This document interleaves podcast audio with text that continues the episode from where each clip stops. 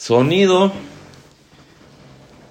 y se me conjuntaron los, los audios. Pero ya me escuchan normalmente, ¿verdad? Pónganle sí, pónganle no, porque como precisamente pierdo el monitor, ya este, luego a veces como que quedo a la deriva y eso fue lo que estaba haciendo anteriormente y por eso fue que eh, se escuchó ese sonido, si lo escucharon y si no les aturdió los sonidos, los, los oídos, pues qué bueno. Ahora sí regresamos entonces Decíamos que, eh, dice el licenciado José Guadalupe, interesante, habrá que esperar si se concreta y se lleva a cabo en la realidad.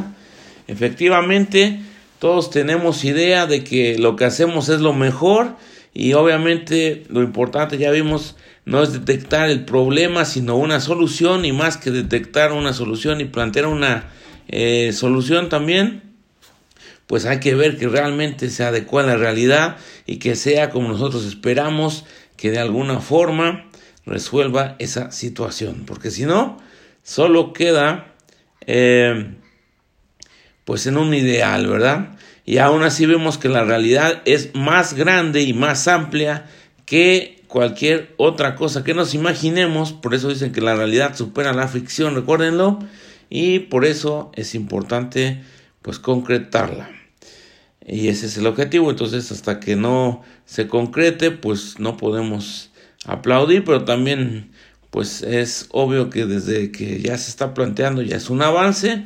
Y, e insisto, eso no nada más eh, depende de, de, de las legisladoras, de los legisladores, también depende de nosotros como sociedad.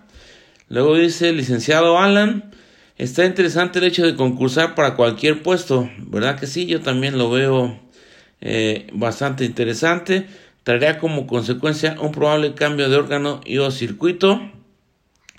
Pues este, todo eso queda pendiente, pero en teoría cada concurso que se haga sería para un circuito en particular y los que tengan mayor probabilidad de ingresar a la carrera son los que queden dentro de los cinco primeros lugares de la lista y ya únicamente en el caso de que un titular diga pues es que ninguno de ellos me satisface, puede ampliarlo para otros nuevos puestos, ¿verdad?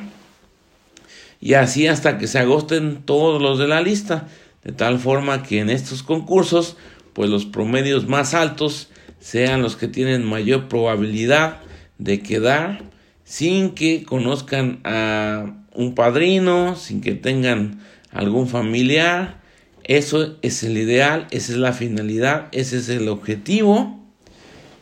Puede que no.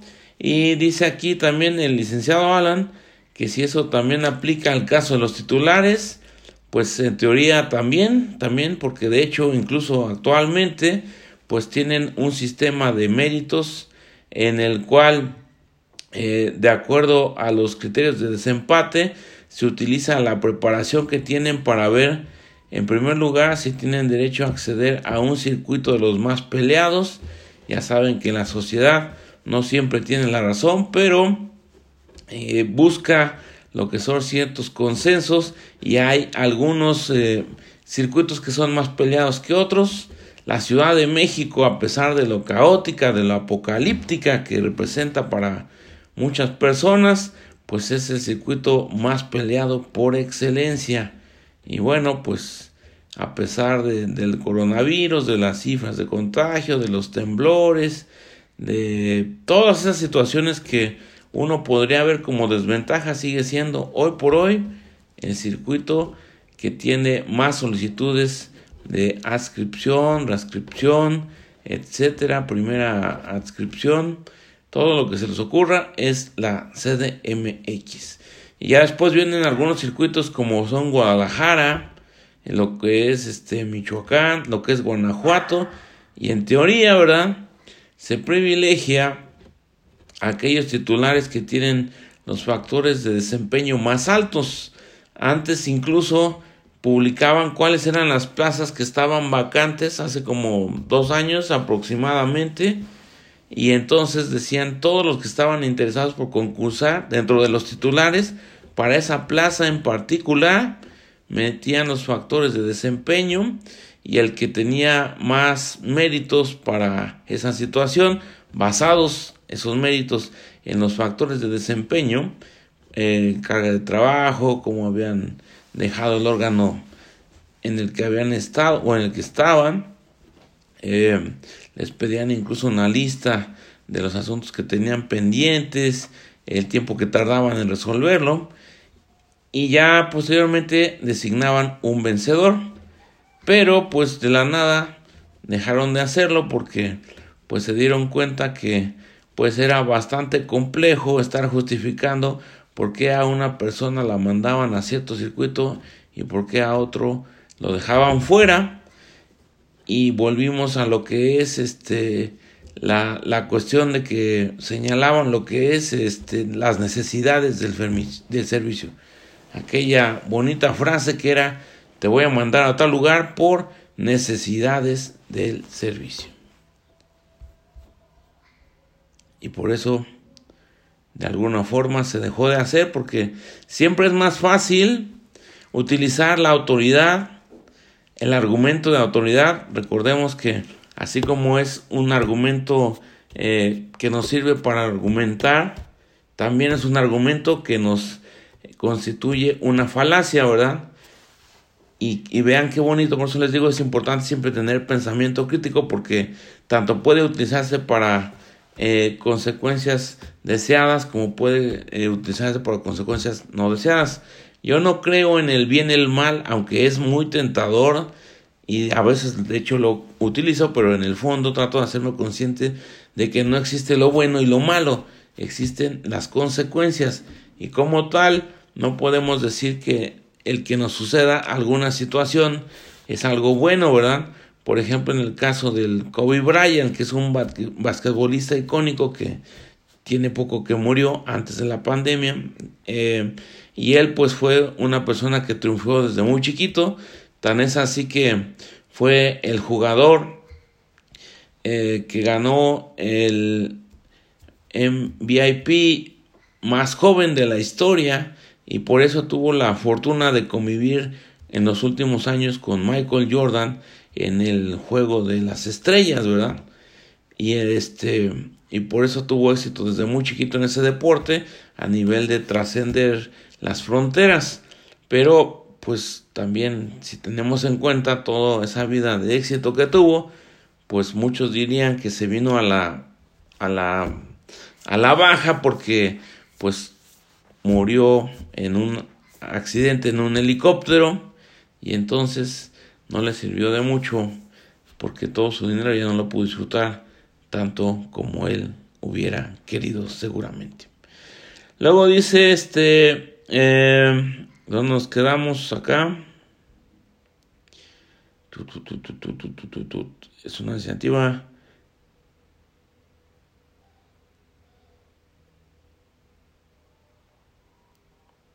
Dice, ahora qué cargos eh, no se concursan. Yo pensé que todos se concursaban.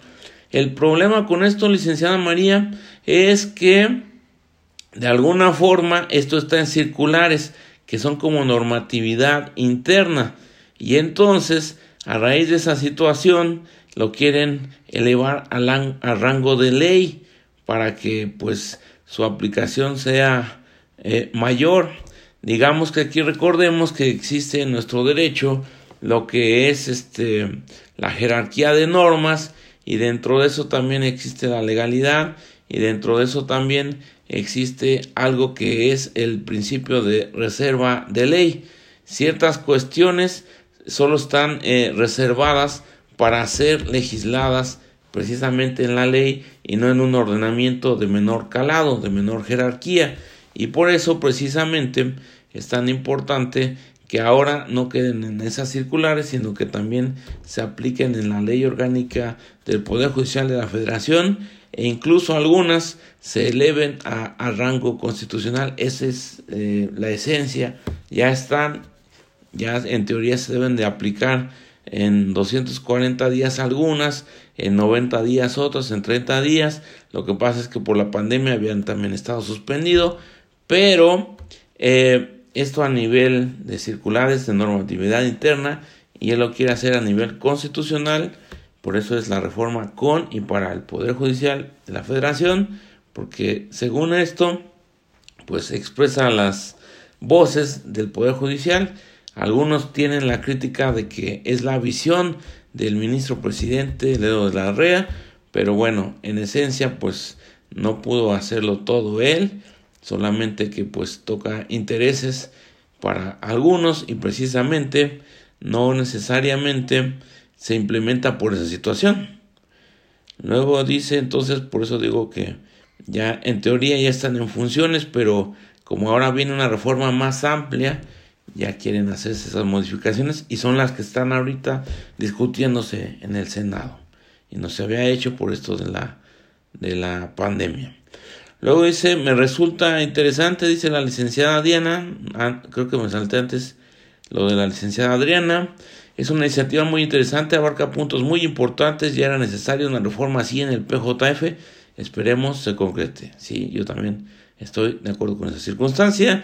Luego dice la licenciada Diana, me resulta interesante el criterio de juzgar con un peso moral, así como la propuesta de aquellas sentencias que sean aprobadas por mayoría calificada, efectivamente eh, constituyan jurisprudencia obligatoria. Eso de hecho ya lo tenemos por ejemplo, las acciones de inconstitucionalidad, ¿no?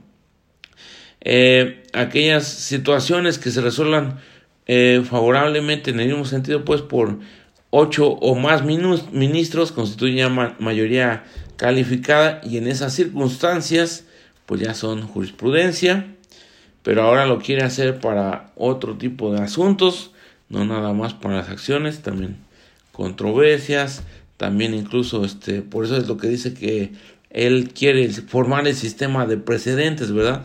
Que todas las sentencias sean relevantes y ya no nada más algunas, las que sean relevantes.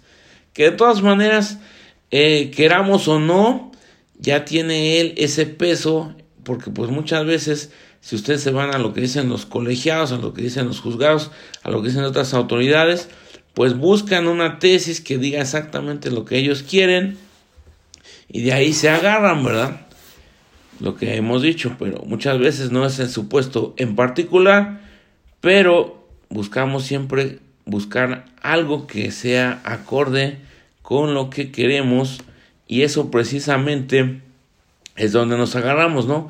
Pusimos el ejemplo eh, banal, pero bastante, según yo, ejemplificativo de un, el, caso de un pretendiente que, tenga, que tengamos o que tuvimos o que tendremos y a lo mejor esa persona ni está pensando en nosotros, pero nosotros dijo, dijimos, ya es que ya este me volteó a ver, como los memes, ¿no? Que sale este uno de los integrantes de Bronco, que la verdad no sé cómo se llama, pero que le dice, ¿y tú qué haces aquí?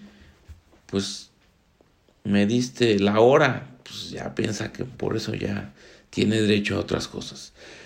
Luego dice aquí el licenciado Ricardo, considera que las estadísticas de un titular son determinantes para decir que es muy bueno. Bueno, aquí, como dijimos, volvemos a lo que les comentaba hace un momento. No creo que exista lo bueno ni lo malo. Es tentador decirlo y yo también a veces digo que qué bueno está esto, qué bueno está aquello, pero este no necesariamente es algo que sea catalogado como tal porque algo que aparentemente puede ser bueno para una persona puede no serlo para otra, o se puede infravalorar, o se puede eh, pues tener un alcance mayor del que la otra persona quiere. Aquí, por ejemplo, me lleva a, a, una situación que se me había pasado preguntarles, hablando de bueno y malo. Creo que no hemos dado receso en ninguna de las participaciones pasadas. Según yo, eso es bueno, ¿verdad? Porque avanzamos más rápido, pero y además permite que, así como vamos avanzando, podamos eh, retroalimentarnos con los comentarios de cada uno, pero pues no sé si eso les parezca correcto, si eso sea lo que desean. Pónganle ahí mientras este, vamos leyendo ahorita los comentarios si quieren que demos receso o si no. Si la mayoría decide, pues vamos a acatarlo. No es bueno ni malo, simplemente va a ser la consecuencia de nuestra votación interna. Luego dice este que si entró en vigor la reforma, dice la licenciada Ali, pues eso es lo que hemos estado comentando, que en algunas cuestiones pues podemos decir que ya, porque ya de hecho, por ejemplo, en el combate contra el nepotismo, el Consejo de la Judicatura ha hecho cambios de adscripción para diversos titulares y por ejemplo ha movido a aquellas personas que tienen mucha mucha gente. Y vaya que hay mucha gente que, que sí tiene mucho tipo de, de, de familiares, de personas que han ingresado, no están para saberlo ni yo para contarlo, pero pues es un hecho notorio, incluso en términos del artículo 88 del Código eh, Federal de Procedimientos Civiles, constituye un hecho notorio, eh, y por eso lo digo. Eh, pues hay circuitos como la Ciudad de México en donde se descubrió que existían titulares que tienen pues cincuenta y tantas personas ligados a ellos, nomás imagínense. Casi tienen ahí más que más que este un tribunal colegiado incluso en algunos casos este eh, lo superan eso de más de 50 es un decir el dato exacto no tengo de quién es el que más tenga pero también este en el caso de, de, de Guadalajara de las ciudades grandes San Luis Potosí Monterrey son de los que me acuerdo que tienen esa situación y lo que han hecho en, en esos casos pues es moverlos a pesar, insisto, de que no están las reformas a nivel constitucional y en la ley orgánica, ya se aplican porque la normatividad interna ya tiene ahí esa situación de, de este, contemplada y de hecho por eso ya se está dando. Luego, ah, dice que sí, un pequeño receso, nada más tiene un comentario, pero se tomará en cuenta. Luego, licenciado Alan dice, además de que no se tomaron en cuenta las opiniones de los juzgadores, si era lo que comentábamos, que algunos dicen que fue a obra, imagen y semejanza del ministro presidente, pero pues en teoría él dice que refleja la voz del Poder Judicial de la Federación, y pues yo creo que lo dice porque pues él, lo eligieron sus congéneres, ¿verdad? Pero al final también siempre es más fácil, como les había dicho, que una sola persona elija y este, ese es el argumento de autoridad, porque lo digo yo sin que esté mayormente fundamentado. Luego dice, en relación con la pregunta anterior, nos comenta el licenciado Ricardo, se ha visto que por sacar muchos asuntos y elevar sus estadísticas, esto trae como consecuencia una baja en la calidad de las resoluciones. Si efectivamente esto fue una de las problemáticas que hemos analizado anteriormente, que la percepción que tiene la sociedad es que realmente la, la, calidad de las sentencias no es la que ellos esperaban, ¿verdad?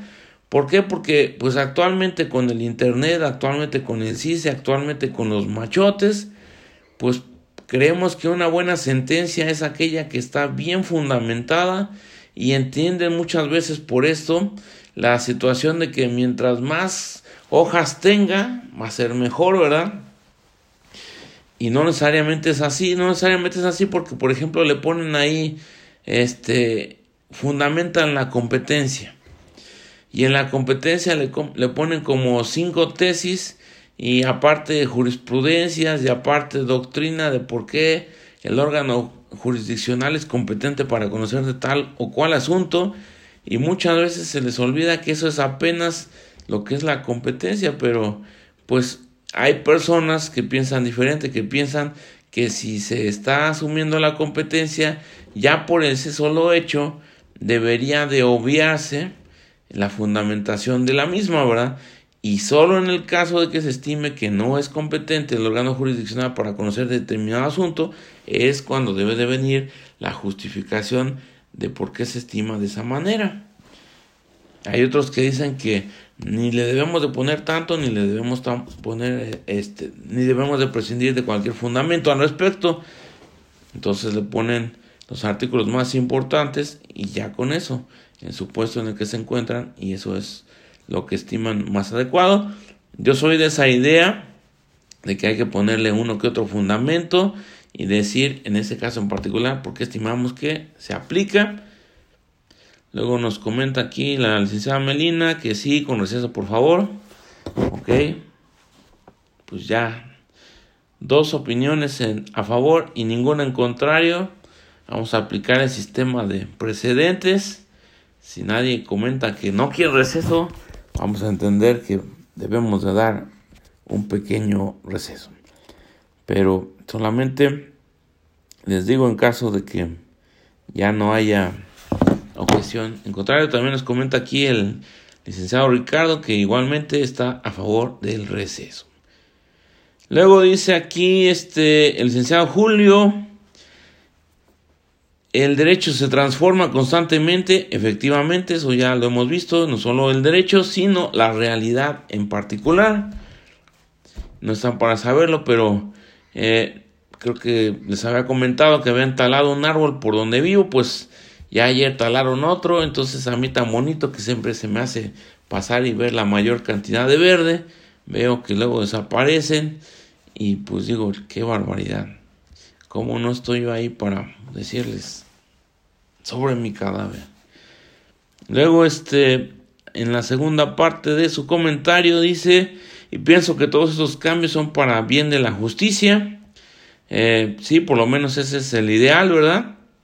Y de los justiciables se busca una justicia más sensible, sí, claro, como lo comentó el ministro presidente, esa es la idea, pero no se debe perder eh, que siempre se deberá estar apegado a la ley, efectivamente, porque lo que hemos comentado, o sea, tampoco podemos llegar al absurdo de buscar que se resuelva siempre a lo que nosotros creemos que es mejor en ese momento, porque eso provoca arbitrariedades y lo que hemos visto, muchas veces pensamos que hacemos lo mejor, pero pues no necesariamente todos están de acuerdo con que eso sea de esa manera. Luego nos comenta aquí este, la licenciada Ali, esperemos que este cambio fortalezca al PJF y sí, a favor del receso, sí, de acuerdo con ambas situaciones. Luego este vienen más comentarios a favor del receso. Ya quedamos que sí, a las 9 vamos a tener nuestro receso. Y bueno, continuando entonces con nuestra super eh, plática, charla del día de hoy, tenemos que hemos visto pues ya el panorama, ¿verdad? Este, ayer hubo un comentario que decía que, este, perdón por hacernos perder el tiempo. No, yo creo que al contrario, o sea, todo lo que llevamos nos da pauta para hacer pues un panorama eh, que nos establezca las condiciones por las cuales vinieron las reformas. Recordemos, nuestro temario tiene tres puntos bien fáciles. El primero son las reformas de 2008 en el caso de la penal, civil 2011 y 2017 y la laboral 2017 constitucionalmente hablando. Vienen las que son la legislación secundaria que va cambiando dependiendo de cada una de las materias. Incluso vimos que la laboral, por ejemplo, que es la última en término, ya tuvo dos, la del 30 de noviembre de 2017 y adicionalmente la de mayo de 2019.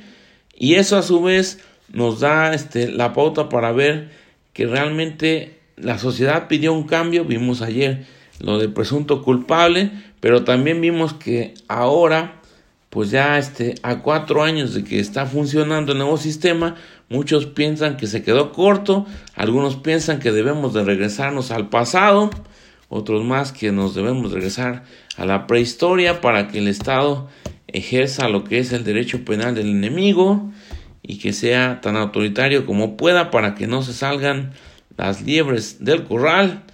Y bueno, pues ese tipo de situaciones son las que nos hacen pues darnos cuenta de por qué existieron esos cambios y por qué existen los que actualmente se están planteando como los del día de, de ayer, de hoy y de aquí a que se aprueben estas reformas y las que van a seguir sucediendo. Pero esto no es algo que debemos de de, de, tener, sino que de tener en consideración para que vean cómo el mundo está cambiando y el derecho también no es la excepción. Y por eso no es tan importante ahora ver la cuestión de la ley, sino ver dentro de la ley cuáles son los objetivos, las finalidades, como vimos también, la cultura nueva del precedente, de que todas las sentencias sean relevantes, de que seamos tratados como personas, no como números, como meras estadísticas, como alguien comentaba, y eso es lo realmente creo que importante, y por eso todo esto nos da un panorama. Yo lo equiparo toda proporción guardada a cuando se elabora un proyecto de sentencia o se toma un camino determinado. O sea, nosotros debemos de empezar con el fin en mente. Y por eso creo que todo esto es como si hubiéramos analizado nuestro expediente, ¿verdad? Ya sabemos, a ver, de qué, qué le duele a la sociedad. Ah, pues le duele una sensación de injusticia en el derecho. Le duele el saber que existe una dilación, que existe falta de profesionalismo. Le duele el saber que tardan tanto en resolverse los procedimientos y de que a pesar de que tengan una sentencia favorable, pues puede ellos este morirse en el intento de hacerla cumplimentar a pesar de que tenga un fallo favorable, de que tenga el uso de la fuerza pública a su favor.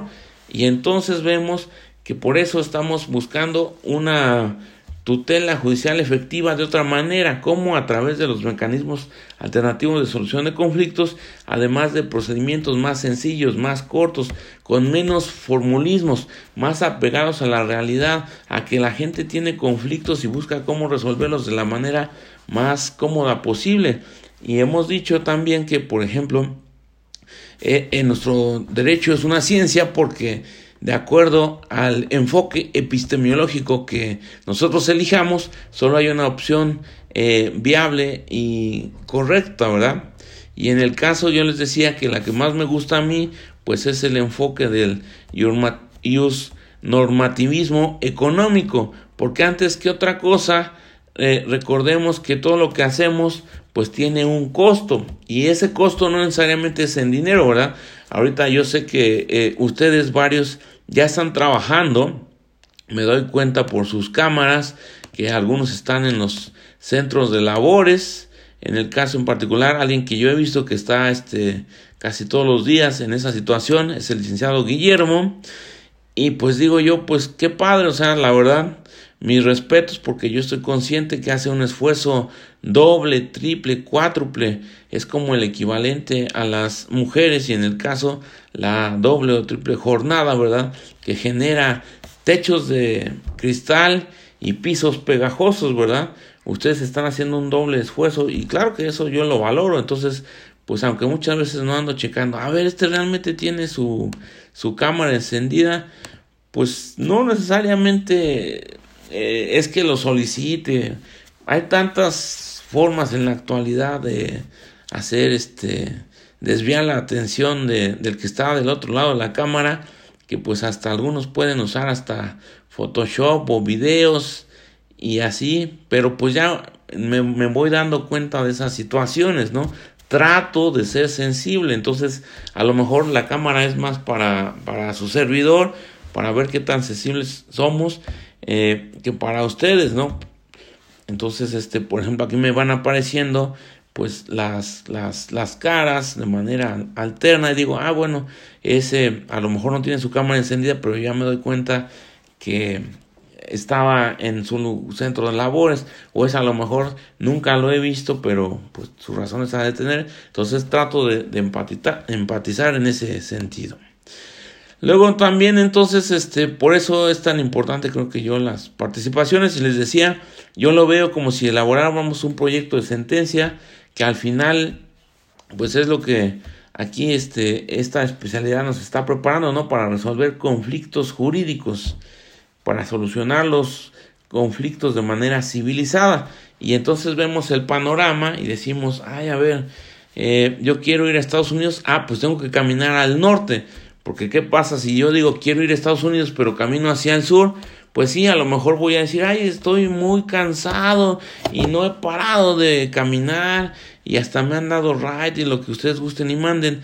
Pero, pues en realidad nunca he, me he puesto a pensar que eso, en vez de acercarme a mi objetivo, me aleja de él porque mientras más camine hacia el sur, más me alejo del norte. Y entonces, por eso, eh, Creo que esto nos ha servido como panorama. Aquí, por ejemplo, también estoy viendo al licenciado José Guadalupe y veo que está en su centro de labores. Y es lo que les digo, o sea, a pesar de que es de los que más participa, que ya habíamos visto que cada vez se unen más personas a este tipo de, participaciones, pues yo, yo, yo lo valoro y, y, quiero felicitarlo realmente a él y a todos los que están en esa situación, porque les digo, eso realmente me hace pensar que, que estamos haciendo un esfuerzo adicional como sociedad, ya no solo como alumnos, por tratar de sacar nuestro trabajo y a la vez de modernizarnos y de ser conscientes de la opinión del punto de vista de los demás, porque insisto, eh, nadie triunfa solo y no podemos vernos a nosotros mismos. Es muy fácil, como ya hemos comentado, pero quiero que se les quede bien grabado porque esta clase más que nada busca ser práctica, práctica en ese sentido. No es que veamos el temario porque incluso lo hemos visto y creo que se los he tratado de argumentar de esa manera. Si los convenzo o no, pues esa es parte del show. Eh, pero hemos visto que, que, los cambios son constantes y que este temario que tenemos pues ya está un poco desfasado, incluso lo que hemos visto tiene por ahí lo que yo estimo un pequeño error o una incongruencia, que es que no es que se oponga el sistema actual con el anterior respecto a la cuestión adversarial, sino que más bien era inquisitivo contra acusatorio.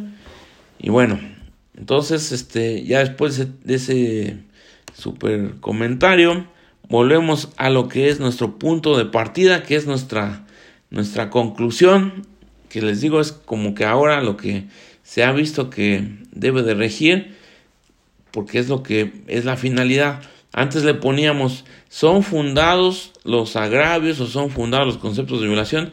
Ahora, pues qué mejor que empezar con una conclusión, siempre es más fácil para el cerebro incluso. Y ya después utilizar el argumento demostrativo para ver si es así como pensábamos o no. Entonces empezaríamos formalmente nuestras pláticas diciendo que hubo reformas constitucionales en el sistema judicial en las materias penal 2008, civil 2011 y 2017 y laboral 2017. Esto constitucionalmente recuerden. Con su respectiva legislación secundaria cambió dependiendo de la materia y ya hay tantas que no me atrevería a ponerle los años, pero la esencia es el cambio. Dice, en razón de la percepción de que existían diversos problemas que debían resolverse, dilación, falta de profesionalismo de los operadores, poca calidad de las sentencias, alejamiento de los jueces, etc. Para lo cual se implementaron los MASC, mecanismos alternativos de solución de conflictos, constitucionalmente en 2017 en aras de privilegiar la tutela judicial efectiva como complemento y garantía de un mejor acceso a la justicia y al derecho, basados en la cultura de la paz, así como de la utilización de principios generales y especializados para cada materia, con mayor flexibilidad ante un mundo de cambio constante en lugar de reglas rígidas que son mucho más difíciles de cambiar y de mantenerse en vigor para así brindar una mejor solución de los conflictos sociales a través de lo jurídico. Entonces ya con nuestro panorama llegamos a esta conclusión que ahora vamos a pasar a demostrar eh, con argumentos, ¿verdad? No necesariamente estamos en lo correcto o no. La metodología, el método socrático, nos vamos a hacer algunas preguntas pero bueno, lo prometido es deuda. Dijimos que íbamos a dar receso. Y si les parece bien, antes de comenzar ya con nuestra metodología, vamos a dar 10 minutitos. Entonces nos vemos a las 9.10. Regresamos. Esta historia continuará.